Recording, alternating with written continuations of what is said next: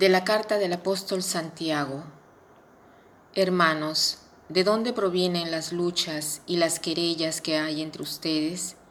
¿No es precisamente de las pasiones que combaten en sus mismos miembros?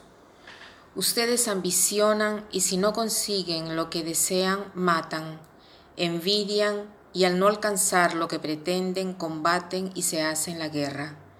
Ustedes no tienen porque no piden o bien piden y no reciben porque piden mal con el único fin de satisfacer sus pasiones.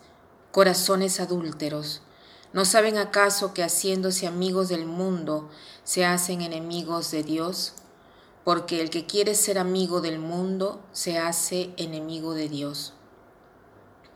No piensen que la escritura afirma en vano, el alma que Dios puso en nosotros está llena de deseos envidiosos pero Él nos da una gracia más grande todavía, según la palabra de la Escritura que dice, Dios resiste a los soberbios y da su gracia a los humildes. Sométanse a Dios, resistan al demonio y Él se alejará de ustedes. Acérquense a Dios y Él se acercará a ustedes. Que los pecadores purifiquen sus manos, que se santifiquen los que tienen el corazón dividido reconozcan su miseria con dolor y con lágrimas. Que la alegría de ustedes se transforme en llanto y el gozo en tristeza. Humíllense delante del Señor y Él los exaltará. Esta lectura es muy bonita, tiene tantas cosas maravillosas, pero lógicamente nosotros haremos una selección de entre todas ellas. Aquí dice Santiago, ¿De dónde provienen las luchas y las querellas que hay entre ustedes? La raíz ya la hemos visto el otro día. La raíz de nuestras luchas, de nuestros pleitos, de nuestras incomprensiones, de nuestros celos, está en las pasiones que combatimos dentro de nosotros. Hemos visto el otro día cómo se forman las pasiones. Las pasiones derivan de una tentación no rechazada, de una tentación. ¿Qué es una tentación? Una idea, una sugestión, una imagen de una cosa que podemos hacer y que no es justo hacerlo. Y si yo, lo yo cultivo esta imagen, esta provocación y diálogo, eh, y diálogo con ella, la hago entrar lentamente dentro de mí. Poco a poco acepto esta lenta pasión, o sea, esta fuerza irresistible. Peor eh, si no logro detenerme a hacer ese mal que he cultivado con el pensamiento. Es peor el resultado. Esto es lo que nos dice Santiago. ¿De dónde provienen las luchas y las querellas que hay entre ustedes?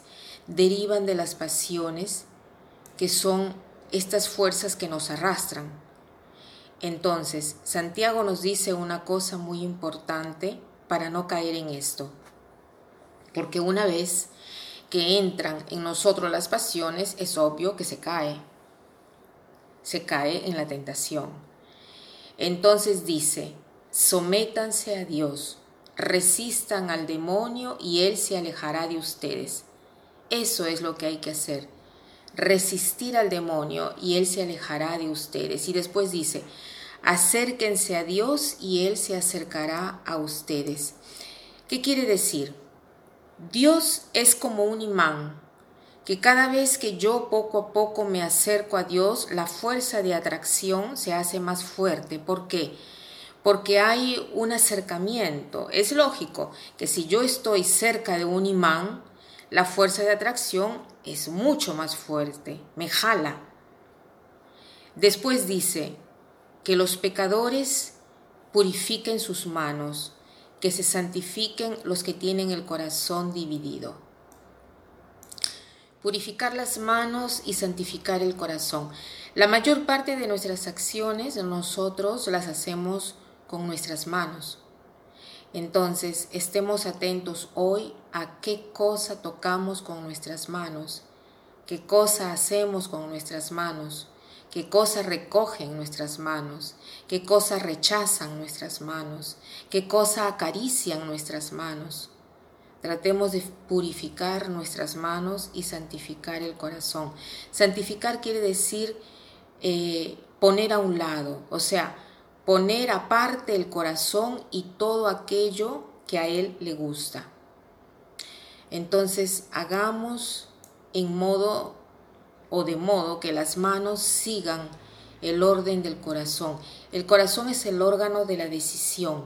El corazón no se entiende como fervor o como una pasión de amor, sino como sede de las decisiones del hombre. Santificar el corazón quiere decir poner dentro del corazón, seguir al Señor con nuestra persona, en todo y por todo, y cueste lo que cueste. Y para terminar, quiero citar esta frase sobre las manos que dice así. Las manos son el primer paso de muchas cosas tantas veces desapercibidas, pero de gran valor. El apretón de manos, símbolo del conocimiento. Dar una mano es sinónimo de ayuda. Una caricia es la demostración de afecto. Estar de la mano, el miedo de perderse. Aplaudir, símbolo de aprobación. Usemos las manos para todo esto, recordándonos de no usarlas jamás contra alguien, porque esa es la única forma negativa que demuestra algo. Que pasen un buen día.